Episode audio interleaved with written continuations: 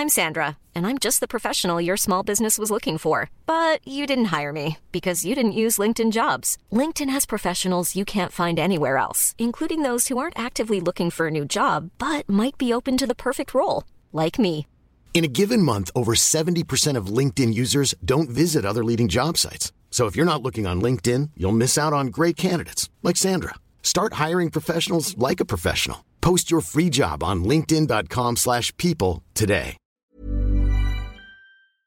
Este podcast está patrocinado por Emprendedor Growth Model. Acelera el crecimiento de tu negocio con una metodología paso a paso. Puedes descargar la guía gratuita en métodoegm.com. www.métodoegm.com. Bienvenido y bienvenida al podcast Coaching al Millón. En este podcast, su servidor César Quintero, emprendedor en serie y coach de negocio con una práctica que supera más de un millón de dólares al año, junto con entrevistas a otros coaches exitosos en sus áreas, te vamos a enseñar no solo en cómo convertirte en un gran coach, sino en cómo construir un negocio de coaching exitoso. Nuestro deseo es que tú también lleves tu negocio de coaching al millón.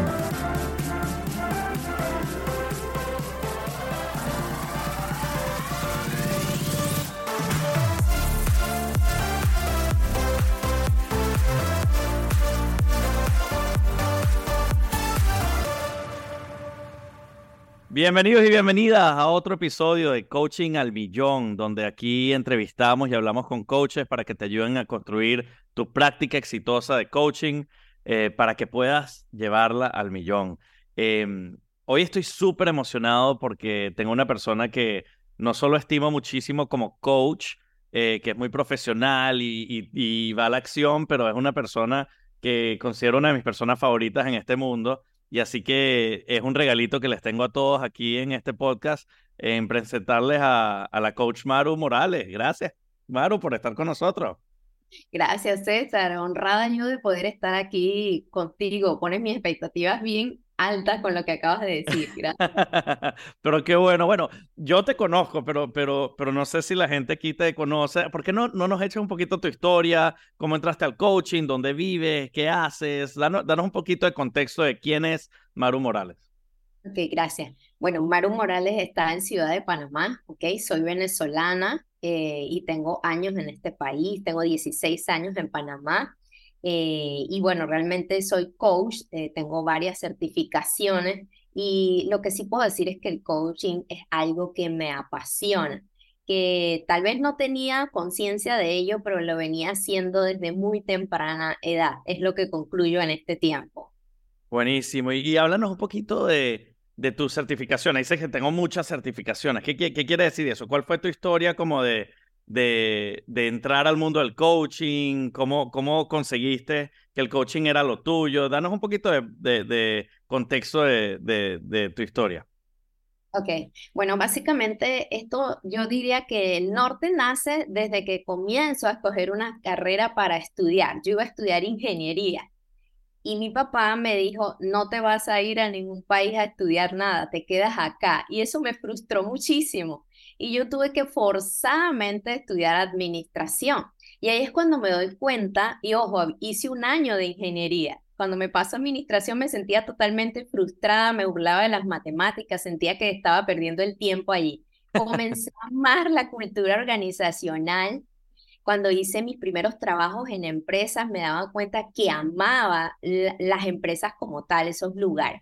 Entonces, me daba cuenta que todo el mundo siempre quería conversar conmigo, que no era solamente un ejercicio profesional, sino que iba más allá.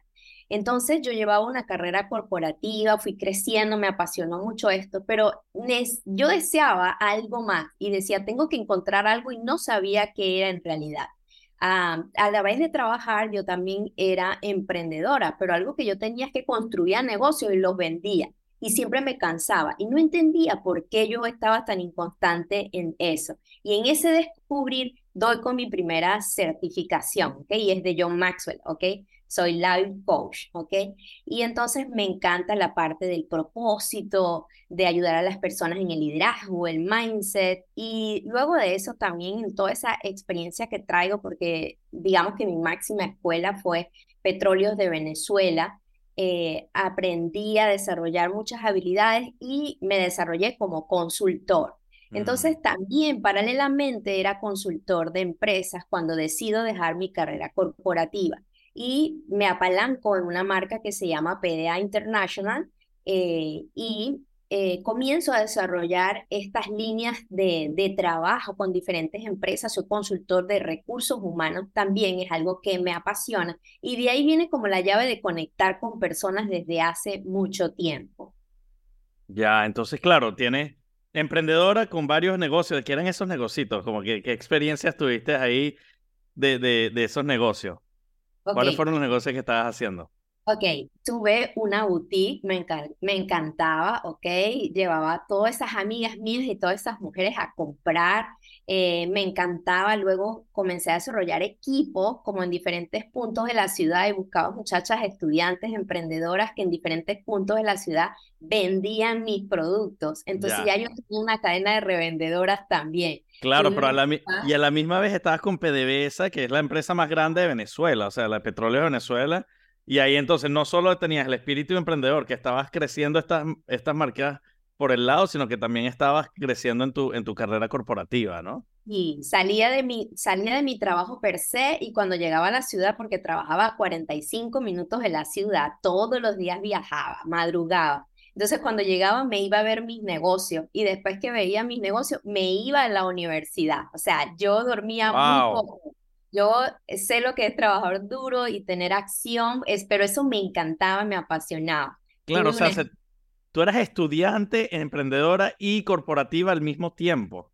Sí, sí, las tres cosas, sí. Mis domingos era el único tiempo de descansar, pero me encantaba, me apasionaba todo lo que hacía.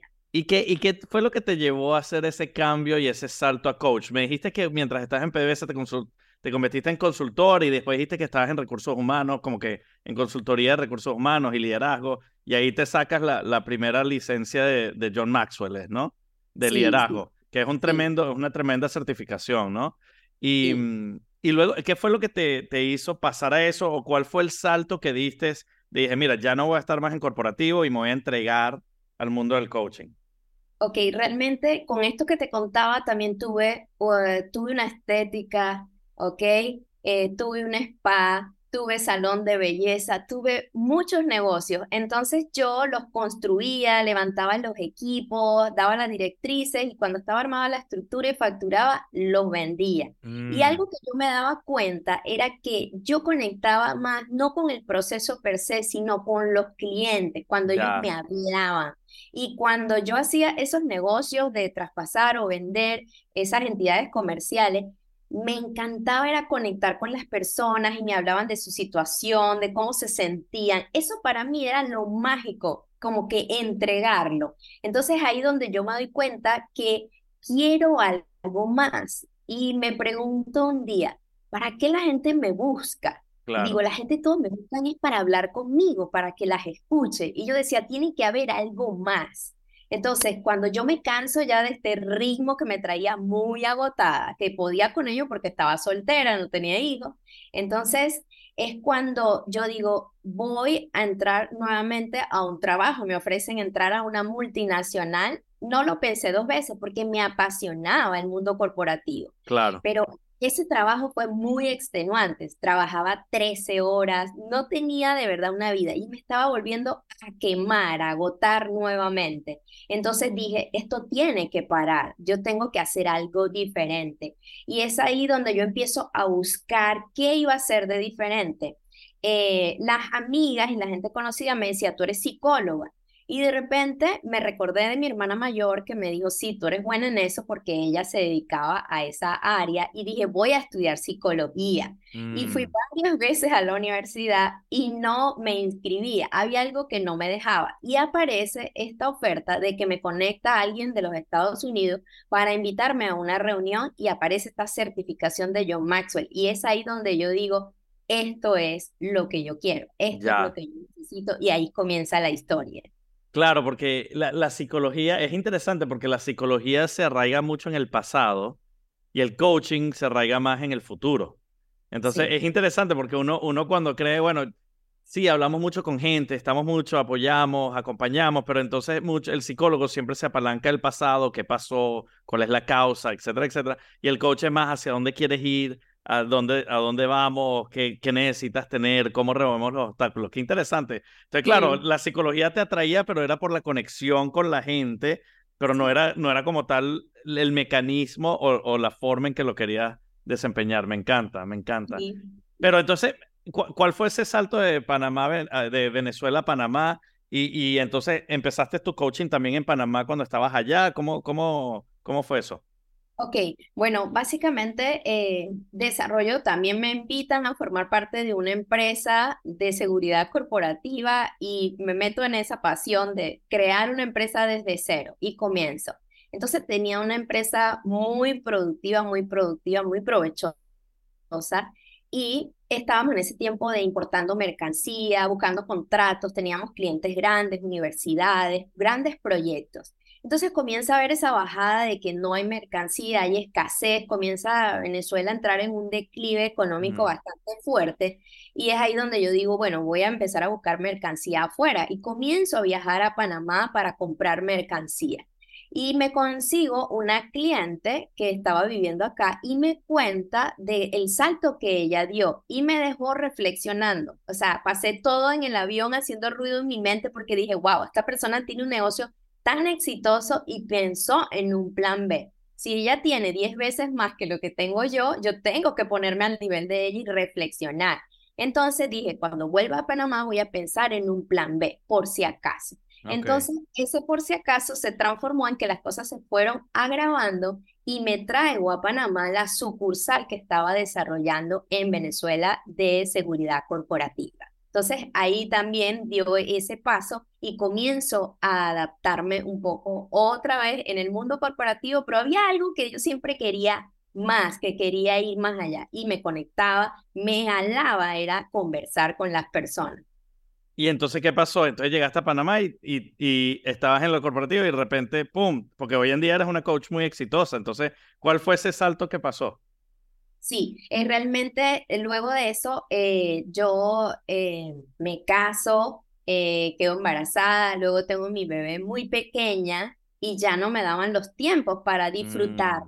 Y la verdad que eh, mi hija es un milagro porque yo no podía tener hijos. Entonces yo quería vivir un tiempo de calidad con ella y coleccionar esos momentos. Entonces es allí donde digo, yo tengo que dejar esto para dedicarme a algo que yo pueda manejar mi tiempo. Entonces es donde dejo la carrera corporativa y comienzo a ejercer el coaching. O sea, era, era el cambio de vida y el cambio de vida por diseño que estabas buscando y el coaching era algo que ya te atraía, que ya estaba certificada en, en, ciertas cosas y que te daba esa conexión que te nutría con otras personas, entonces decidiste hacer la cosa. Pero eso da un poco de miedo a veces, ¿no? O sea, ¿cómo superaste ese miedo de decir, voy a dejar esto que me está, que está súper bien? Porque hay muchos coaches allá afuera que todavía tienen ese, esa, esa seguridad por detrás, ¿no? Entonces, ¿cómo, cómo superaste ese miedo de, de ir de de la seguridad del corporativo, tengo a mi hija, ahora quiero estar más tiempo con ella, pero, uy, tengo que dar ese brinco, ¿no? Sí, fue un, miedo terrible, fue terrible. La verdad es que uno, el mayor miedo que tenía y sentía en ese momento era, lo voy a poder lograr, estoy segura, porque estaba esa parte donde la gente no me conocía del todo, ¿ok? Entonces lo voy a poder lograr, se va a poder materializar y Después caigo en cuenta que digo, espérate, pero ¿para qué me busca la gente? Fue lo que reflexioné. Mm. Y ahí es donde me doy cuenta que la gente me buscaba para que, eh, para hablar conmigo, para que yo le escuchara. Entonces yo dije, aquí está la magia, porque yo estoy lista para escuchar a las personas. Y ahí está el proceso de coaching per se. Pero de que tenía miedo, sí, el miedo era por dónde iba a comenzar, ¿ok?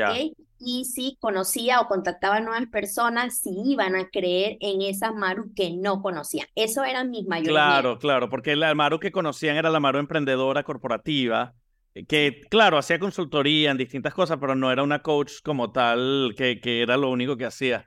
Y, la verdad es que muchas veces eh, estos cursos, John Maxwell es un curso súper bueno, pero muchas veces los cursos de certificación no te enseñan cómo construir una práctica, ¿no? Que yo creo que la mayoría de los coaches que están oyéndonos no, no tienen una plataforma en donde dicen, ah, bueno, eh, y no se dan cuenta que ellos también son un emprendedor, que ellos tienen que construir una práctica, que no es solo, no es solo un, no es algo profesional que te va a llegar la gente, sino que hay que construir una práctica y que el coaching es un negocio. Entonces, cuando te diste cuenta de, de, tu, de tu don y, y, de todo lo que tenías, entonces, ajá, ¿qué pasó? ¿Cómo construiste esa práctica?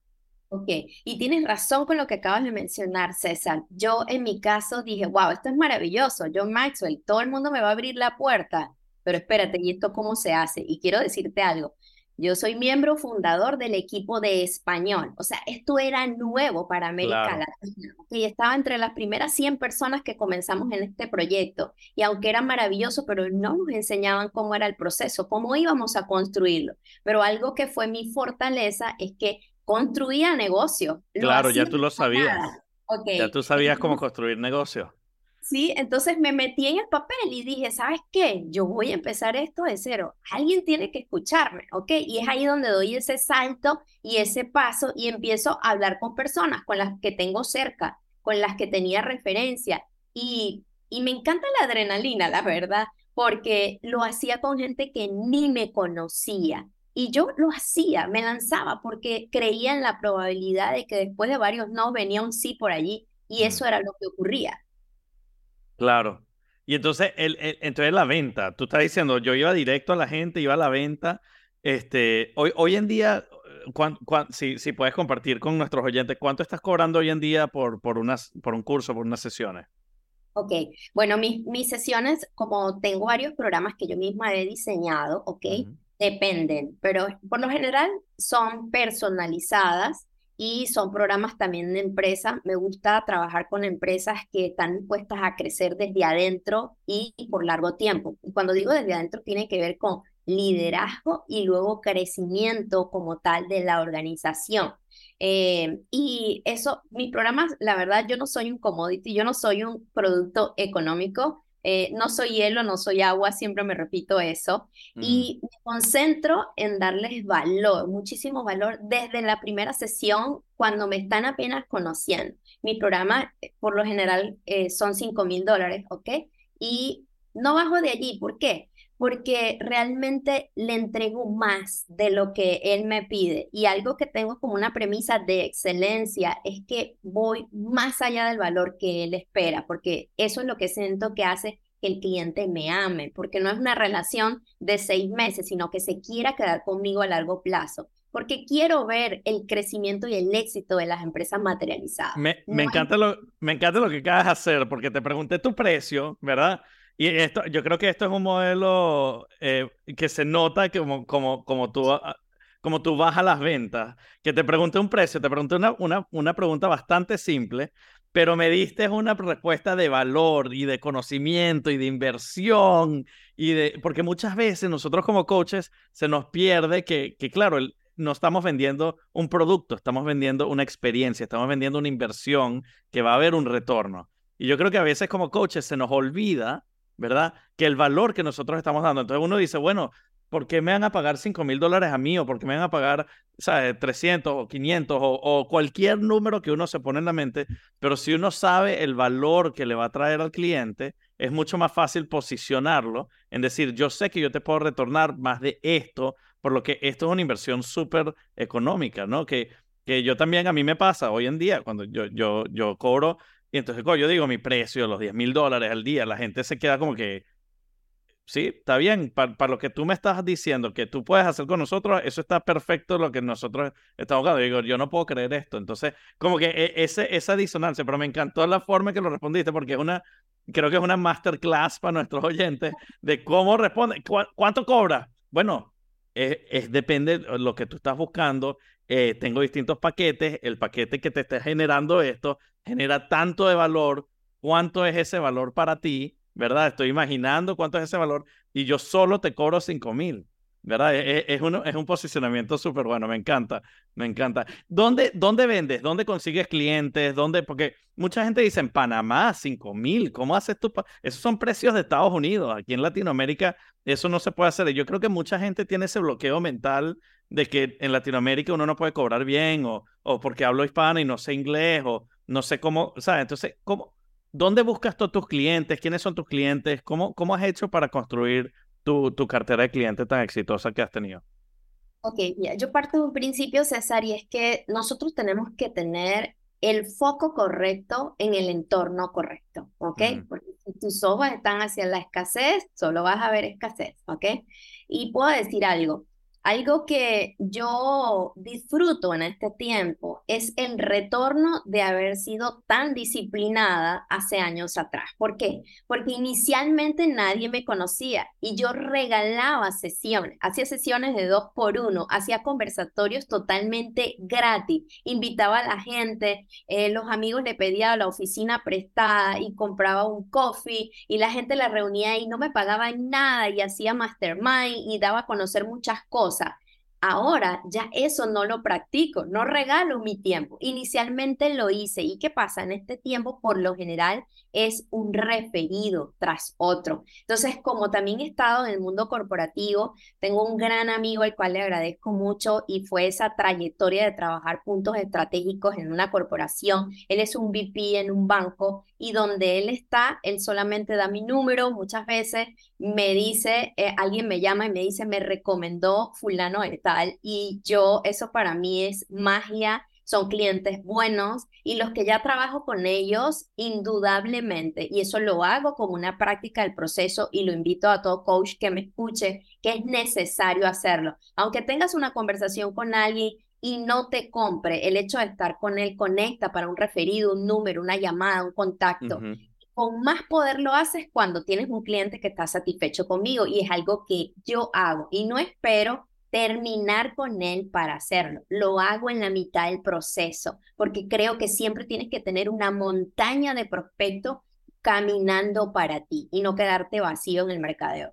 Claro, interesante. Entonces, eh, conociendo a gente que comparta o que tenga acceso a tu cliente ideal, ¿no? Gente que, que los conozca como el VP del banco y hace una transferencia de confianza súper buena. Y lo que te oí decir también es el poder del referido algo que me encantó es que no tengo que esperar hasta el final del proceso para pedir un referido, sino que en la mitad del proceso ya yo estoy pidiendo porque ya están viendo el valor y es, cuando la conexión está en su máximo. Yo creo, tienes razón, yo no me he dado cuenta de eso, pero hacia el final de la relación ya, ya uno como que, bueno, ya estoy terminando el paquete, ya estamos terminando las sesiones, ya como que la mentalidad es otra, pero cuando estamos en la mitad de ella, es excelente lugar para pedir un referido porque están en el éxito, en la emoción ¿verdad? De, de dónde estoy en el proceso de, de, coaching en ese momento. Me encanta. Y otra cosa que uso, César, como estrategia, es que cuando estoy en el proceso con ellos, como siempre estoy identificando eh, la escucha activa de las necesidades que tienen los clientes, si hay algo adicional que ellos necesitan y dentro de mi portafolio que es amplio, se lo puedo ofrecer, yo les pongo un desafío, porque a veces ellos dicen, bueno, yo quiero esto, pero antes de que ellos lo piensen, le digo, ¿sabes qué? no tiene por qué salir de la factura. Vamos a unir esfuerzo. Si buscamos unos referidos y ellos vienen a, a mi servicio, esto puede salir de que ellos vengan y no contemplarlo del el presupuesto y a ellos les encanta. Entonces muchas veces cuando hay esa necesidad, jalo un referido también anticipadamente. Claro, es como que en vez de cobrarle con dinero, le cobro con referido, ¿no? Le, le, digo, mira, vamos a, vamos a agregar este valor, pero, pero bueno, dame, dame un, un amigo, alguien que, que, que, necesite esto y así te, doy este valor incluido en, en, el presupuesto original, ¿no? Claro, me encanta, me encanta. ¿Y tú, tú has, has identificado algún cliente ideal eh, particular? ¿Trabajas con un cierto de cliente? ¿Cómo, cómo, has, cómo, has, cómo has aumentado tu práctica eh, actualmente? Ok, bueno, sí, la verdad es que esto ha sido un, proceso de probar y los invito a que no se desanimen si no, este no es mi cliente o mm. creía que este es mi cliente, pero no me va bien no sé qué voy a hacer. En mi caso particular, ya tengo definido quién es mi cliente, es realmente un empresario que ya tenga una estructura con tiempo, ¿ok? Que tal vez esté estancado y necesite disparar más, que tenga metas ambiciosas. Cuando a mí me encanta cuando un cliente me dice, yo facturo 800 mil, pero yo quiero llegar a millón 500, de una vez mi cerebro dice, él es, ¿ok? Claro. Y mi cliente ideal es hombre, funciona Mm. así. No es algo que yo elegí, sino que en el camino se fue dando y me encanta. Trabajo maravillosamente con los hombres. Creo que la mayoría no buscan excusas, sino razones para hacer las cosas, buscan soluciones. Y algo que me gusta mucho es que la mayoría son maldeables, se dejan guiar muchas veces cuando son procesos de consultoría y les gusta rendir cuentas para ser ellos una mejor versión a través del coaching. Interesante, ¿no? Y, y, y, a veces uno dice, bueno, pero Maru, pero si te viene una mujer y quiere trabajar contigo, vas a trabajar. Sí, claro, pero, pero tú buscas más, más ese estilo de persona porque sabes que esa es la persona con la que te gusta trabajar, la que te da mejor valor, la que ven el mejor valor tuyo, te da mejores referidos y todas esas cosas, ¿no? Entonces el poder de, de en verdad identificar a quién le estoy hablando, porque me di cuenta, antes cuando hablabas de tu cliente hablabas de él, y no, nunca sí. viste ni él o ella o nada, tú, tú viste, no, él, él. Ah, bueno, sí. ok. Yo, yo pensé que era como que, bueno, era, era algo como más genérico en nuestro lenguaje que estábamos creando, pero no, pero para ti el cliente ideal es más es más masculino, ¿no? Que cómico. Y de hecho, tengo clientes femeninos, pero son muy pocos, son okay. muy pocos y tienen conmigo años, pero son mujeres que van a la acción, o sea, que conectan mucho conmigo porque es parte de mi fortaleza de que voy claro. a la acción. Que son mujeres empresarias, líderes de organizaciones y eso me encanta. Me encanta. Y mira, sé que has tenido una práctica súper buena, haces charlas con varias, con miles de personas, hiciste y con cientos de personas en, en otra asociación. Eh, cuéntame tres aprendizajes que has tenido en tu, en tu práctica de coaching. ¿Algún aprendizaje que quieras compartir con nuestros escuchas? Eh, cosas que, que te has dado cuenta, cosas que son importantes que, que al momento de construir una práctica exitosa de coaching. Ok, bueno, lo primero es que tienes que tener claro tu visión. ¿ok? Si tu visión no está de verdad pintada en el cuadro, en el lienzo amplio, no vas a poder llegar más lejos al momento de tener desafíos con los clientes. Y un ejemplo de eso es un cliente el cual tenía tiempo con él y en el, en el momento de la pandemia fue un tiempo, como sabemos, muy duro para muchos empresarios. Sí. Y él se bloqueó, ¿ok? Mi cliente ideal perfecto, hombre, ejecutivo, a tantos años en el mercado, tenía todas las características y trabajábamos poderosamente. De hecho, es un cliente el cual llevé de la mano con su hermano, eh, comenzaron ellos dos y creamos una organización exitosa que hoy en día tiene una red de vendedores, sucursales, etcétera. Pero en ese momento la pandemia lo bloqueó mental, físicamente, estuvo muy mal emocionalmente. Y él dijo, lo primero que dijo fue, lo dejamos hasta aquí. Eso fue la respuesta de él hacia mí, porque estaba como saturado y no sabía cómo enfrentar la situación. Yo le dije, vamos a hacer algo. Respira, tómese un break y luego conversamos, ¿ok? Y yo le voy a llamar pasado mañana. Eso fue lo que hicimos.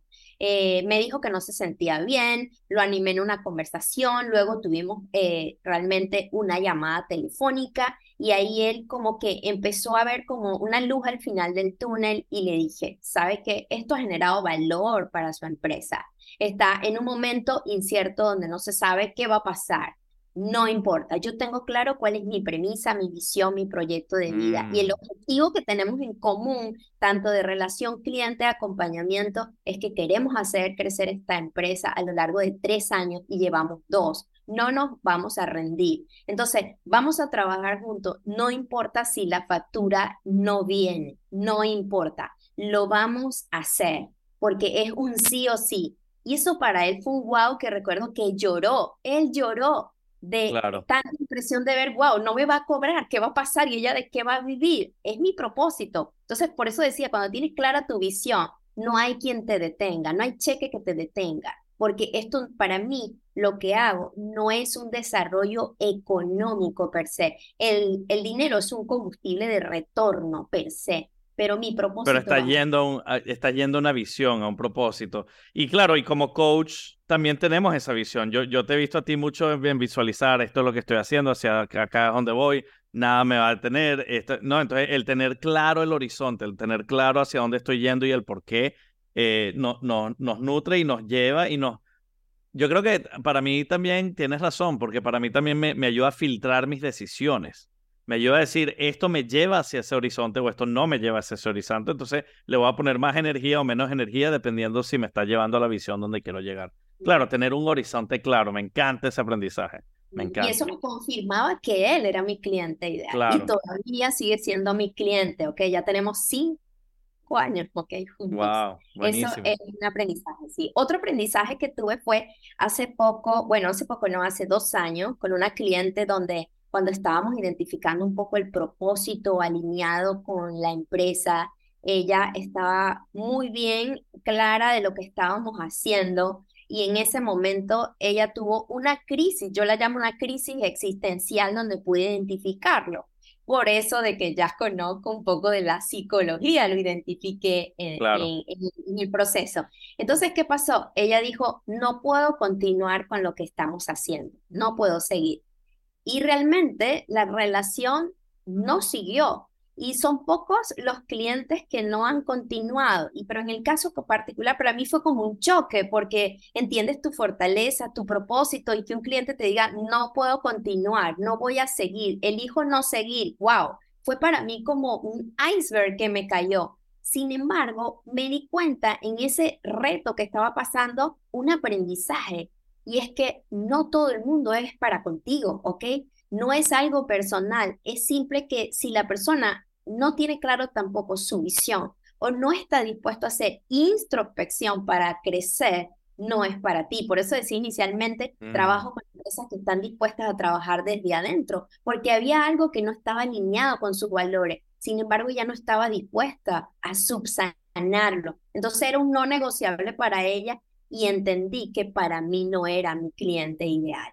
Claro, porque una persona que está yendo por un proceso y, y, por un proceso, ¿sabes? En donde estás llevándolo por una metodología o por tu proceso, este, y se da cuenta, wow, y tiene ese quiebre, quiere decir que no, no quiere seguir en esa metodología, no quiere seguir con ese proceso. Entonces, me encanta como dices, no tiene nada que ver con el coaching, no tiene nada que ver contigo, sino que simplemente tal vez está buscando algo distinto que no es, no es la solución que tú estás ofreciendo, ¿no? Sí, sí.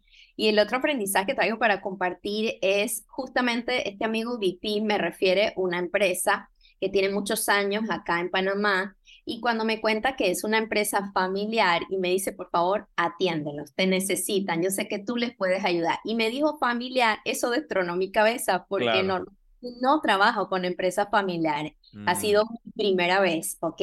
Sin embargo, bueno, yo fui obediente y dije, esto es un desafío, tienes que cumplir tu propósito a pesar de tus gustos y preferencias, ve allá. Y fui y la verdad, eh, es una empresa que estaba pasando por una, un liderazgo sucesional juvenil, esa es la palabra, ¿ok? De transición, donde un papá entrega a unos hijos y bueno, ellos ya saben como que el ABC del papá y que ha funcionado y yo me la sé toda, ¿ok? Entonces viene esta persona madurita a quererme decir lo que tengo que hacer y fue al principio un desafío porque había mucha escepticismo, mucha aprensión, desmotivación, tanto de los líderes y en consecuencia a su equipo, porque obviamente el equipo depende del liderazgo y si ellos son escépticos, el equipo lo era. Recuerdo el primer día que llegué a ese lugar y dije buenas, nadie contestó. Y dije, ok, María Eugenia, aquí vamos, pero de verdad en un desafío. Y así fue. Eh, sesiones donde no había motivación, como que, que aburrido, que pereza, y me tocaba sacar de mi portafolio de experiencia, conectar con dinámicas, aprendizajes para llevar la gente polo a tierra y les lanzaba salvavidas y se iban otra vez a tiburones. Fue un desafío. Sin embargo, puedo decir, ya tenemos eh, casi ya un año trabajando juntos, me aman, han seguido, hemos experimentado un proceso maravilloso en la empresa, estamos construyendo una segunda sucursal, han crecido como empresa, su facturación también ha crecido, el equipo es diferente. Después de ser esos que no me abrían la puerta, cada vez que ven que yo me estaciono por las cámaras, me abren la puerta, me saludan, eh, anhelan cada vez que yo llego a te ese lugar. Te convertiste en parte de la familia. Exactamente. Y hace poco tuvimos una sesión eh, la semana pasada y me dijeron queremos hacer tres proyectos más y te tenemos una buena noticia. Hay Maru para rato. Y Ay, qué bueno. Lo que yo decía hace rato, que el cliente se quiera quedar contigo, no que te veas un, ciclo de facturación de un tiempo. Tú eres quien mm. hace la perpetuidad dentro del cliente. Y, y el aprendizaje ahí sobre el, asumir algo que, que, pensabas que no era tu cliente ideal o, o que no era algo en que te sentías como y, y, y traer tu experiencia para tratar de hacer eso. O sea, ¿cuál, cuál es el aprendizaje que le quieres dar al coach con, con esta historia? Sí, que realmente cuando tienes clara tu visión, eso fue lo primero que me confrontó. Claro. Es la visión, ¿ok? Cuando tengo clara la visión de por qué yo ayudo a los empresarios, a los emprendedores, no importa si es empresa familiar o no, es mi propósito. Eso fue lo que me enseñó. Y obviamente eh, me ayudaba mucho, me daba satisfacción personal el hecho de prepararme día con día porque tú puedes aprender mucha teoría, ¿ok? Puedes aprender estrategias, pero vas a vivir en el campus de batalla cosas que no están escritos en los libros, que no te van a decir. Y tienes que desarrollar una intuición más allá que te permita saber qué herramienta vas a sacar para enfrentar ese desafío. Claro, no, me encanta, buenísimo. Me encanta esta conversación, Maru. Un millón de gracias por estar aquí. Si, si la gente quiere conocer más de ti, ¿dónde te pueden conseguir? Ok, estoy en las redes sociales como con Maru Morales, ¿ok? Allí. Con Maru, con Maru Morales. Con Maru Morales, sí. Buenísimo. Y, mm, y una pregunta que a mí me encanta, antes de despedirnos, una, una pregunta que a mí me encanta preguntarle a todo coach en este, en este podcast, es si tuvieses una frase que te dijeras a ti misma cuando estabas comenzando tu, tu trayecto y, construir tu práctica de coaching? ¿Qué, ¿Qué frase te dirías? Patines en acción.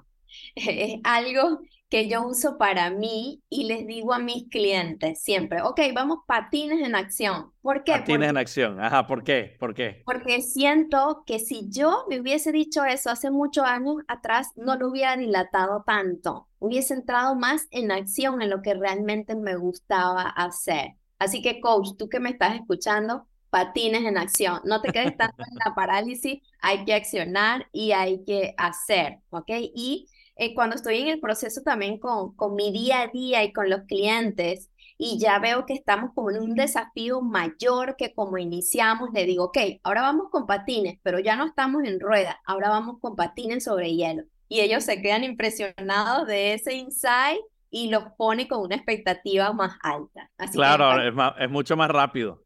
Sí, sí, sí. Me encanta, Maru. Excelentes aprendizajes. El, el, en verdad entender la visión hacia dónde vamos, el entender tu propósito, el entender tu cliente ideal, el entender también que, que aunque no sea tu cliente ideal, uno puede tomar la acción y a veces nos sorprende que, que si está alineado con la visión, siempre va a funcionar. Este, y a tomar patines sobre hielo en acción aquí de ahora en adelante. Me encanta. Es, qué, qué conversación tan chévere, Maru. Gracias por compartir con nosotros. Y para todos ustedes, eh, nos vemos en el próximo capítulo. Un millón de gracias, Maru, por tu tiempo y por, por tu generosidad. Gracias, César. Gracias por la invitación. Así que todos patines en acción.